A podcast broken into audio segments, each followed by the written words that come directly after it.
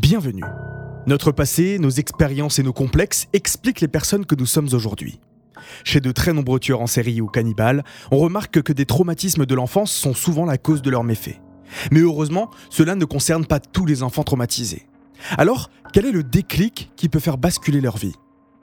Issei Sagawa est un tueur et cannibale japonais. En 1981, il tue et mange en partie une de ses camarades de classe dans son studio du 16e arrondissement de Paris. Arrêté quelques jours après le drame, il assume son crime et le revendique comme un acte artistique. Mais jugé irresponsable, il est libre. Et de retour au Japon, il devient une sorte de starlet local, auteur de nombreux livres à succès, figurant en une des magazines, en apparaissant sur les plateaux télé et ciné. La loi étant la loi, nous ne sommes pas là pour contester la décision des médecins et des juges. On peut en revanche s'interroger sur cette fascination malsaine dont il a bénéficié. Retour aujourd'hui sur le cannibale le plus célèbre de l'Extrême-Orient. Issei Sagawa est né le 26 avril 1949 à Kobe au Japon. À cette époque, une grande partie du pays traverse une crise ravagée par les pénuries et l'inflation depuis la fin de la Seconde Guerre mondiale. Mais le jeune garçon, lui, a la chance d'être le fils d'un riche héritier japonais et avec son frère, ils grandissent dans un cadre très privilégié. Ce qui marque les personnes qui ont rencontré Issei, c'est sa physionomie. Il est très petit et fin, environ 1m52 pour 32 kg.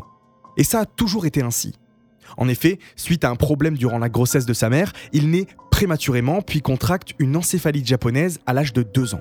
Une maladie certainement responsable de ce physique d'éternel enfant, et du point de vue comportemental, il est frappé d'un manque d'inhibition, ce qui est aussi un des symptômes. Très jeune, Issei développe des anxiétés diverses. Il fait des cauchemars à répétition, toutes les nuits et durant des années. Il rêve à chaque fois de la même chose. Il est poursuivi et se fait tuer puis manger par un individu. Cela lui viendrait de son oncle qui, pour s'amuser, se déguisait en cannibale et poursuivait ses neveux. Mais ce traumatisme va vite se transformer en fantasme.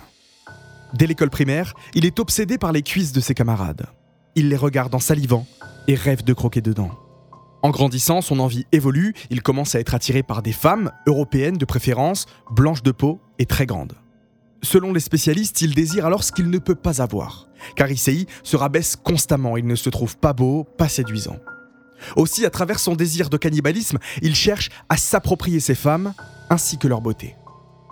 Autre explication, cette obsession pour l'anthropophagie lui viendrait aussi, selon les psychologues, de la relation avec sa mère. Elle le forçait sans cesse à manger pour survivre, prendre du poids et grandir. En 1980, Issei Sagawa, une maîtrise de lettres en poche, décide de venir étudier la littérature comparée en France. Même si officiellement son père l'a envoyé dans le pays de Molière pour y faire ses études, officieusement, il a un autre but. Car dans les années 90, alors qu'il est encore au Japon, il nourrit déjà des fantasmes cannibales sur des jeunes femmes occidentales. Il tente de tuer une étudiante allemande. Il l'a croisée dans la rue et a tout de suite été attiré par elle.